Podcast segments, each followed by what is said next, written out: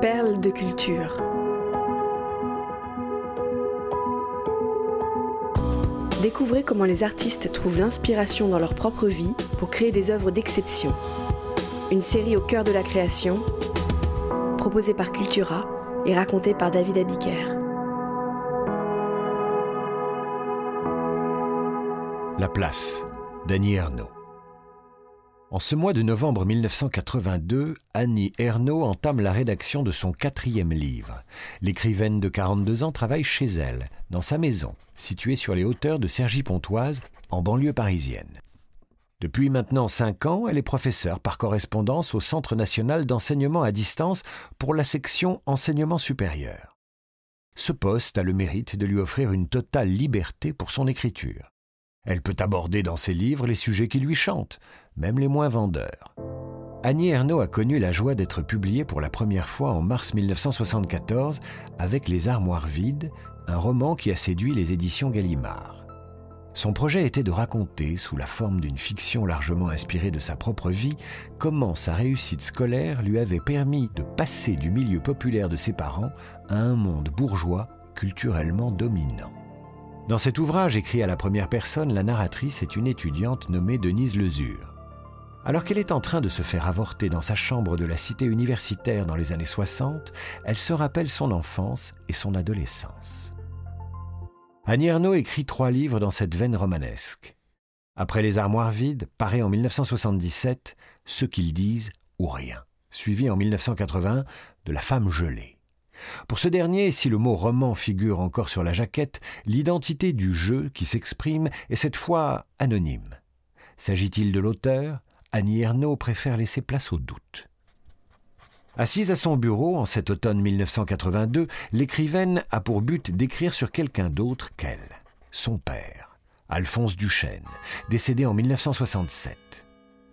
Après les obsèques, la volonté de prendre la plume s'était déjà imposée pour raconter la distance qui s'était créée à l'adolescence entre ces deux êtres appartenant désormais à deux classes sociales différentes. Mais sa tentative s'était soldée par un échec. À l'été 1976, Annie Ernaux commence à rédiger un roman dont son père est le personnage principal. À nouveau, elle abandonne. La centaine de pages produites lui laisse un sentiment de dégoût. Elle ne trouve pas le ton juste. Comment rendre en effet justice au parcours d'un homme? Comment ne pas trahir sa réalité? Pour Annie Ernaux, la solution passe finalement par le recours à des faits précis, à la restitution de paroles entendues. Le roman ne serait qu'une tricherie, une trahison pour celle qui a choisi de laisser derrière elle son milieu d'origine, mais qu'elle veut raconter avec justesse. Alors elle brode avec exigence un canevas à partir de ses souvenirs des faits passés. Annie descend dans les profondeurs de la mémoire refoulée, telle une spéléologue en quête d'une vérité universelle. Le texte avance à l'économie, dégraissé. Chaque mot, chaque détail a son utilité. Pour rendre compte d'une vie soumise à la nécessité, je n'ai pas le droit de prendre le parti de l'art, ni de chercher à faire quelque chose de passionnant ou d'émouvant, confie-t-elle dans les premières pages. L'écriture plate me vient naturellement celle-là même que j'utilisais en écrivant autrefois à mes parents pour leur dire les nouvelles essentielles. La place, c'est le titre de son livre, s'ouvre sur la mort de son père en juin 1967, deux mois jour pour jour après l'obtention de son CAPES. Ces deux dates représentent la distance qui sépare un homme qui avait quitté l'école à 12 ans et une fille devenue enseignante. Dans la place, Annie dresse l'inventaire de cette déchirure sociale. Elle déroule une vie de labeur sans l'embellir, sur un ton neutre, comme on dresse un constat.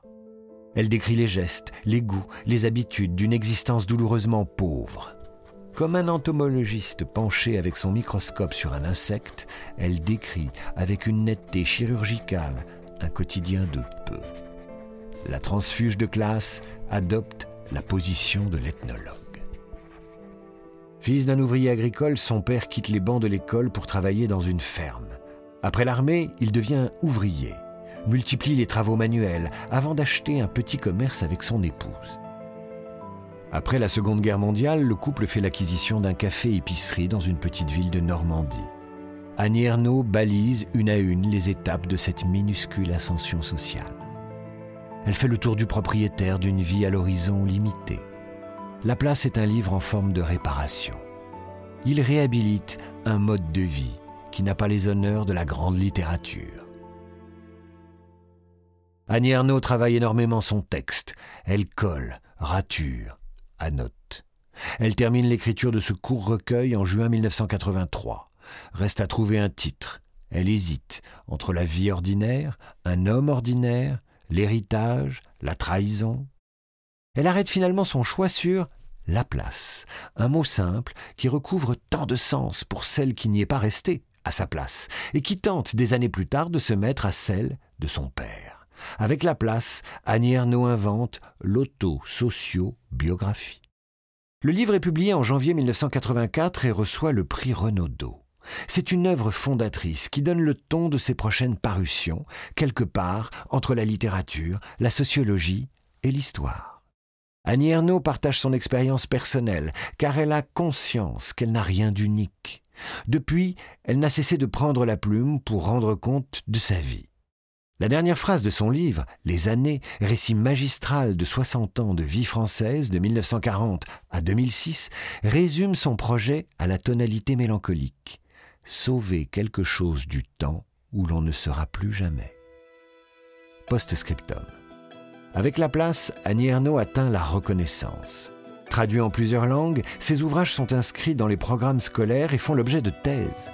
Pour l'ensemble de son œuvre, cette radiographie de l'intime, qui traite notamment des injustices sociales et des violences faites aux femmes, Annie Ernaux a reçu en 2022 le prix Nobel de littérature. À 82 ans, elle est la première écrivaine française couronnée par l'Académie de Stockholm.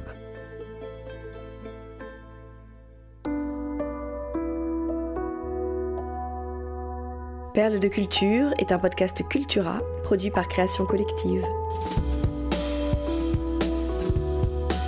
Texte de Julien Bordier, raconté par David Abiker.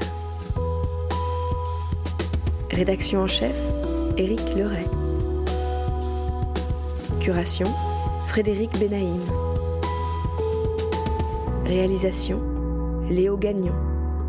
Générique, Alto Music. Naming et création graphique, St. John's.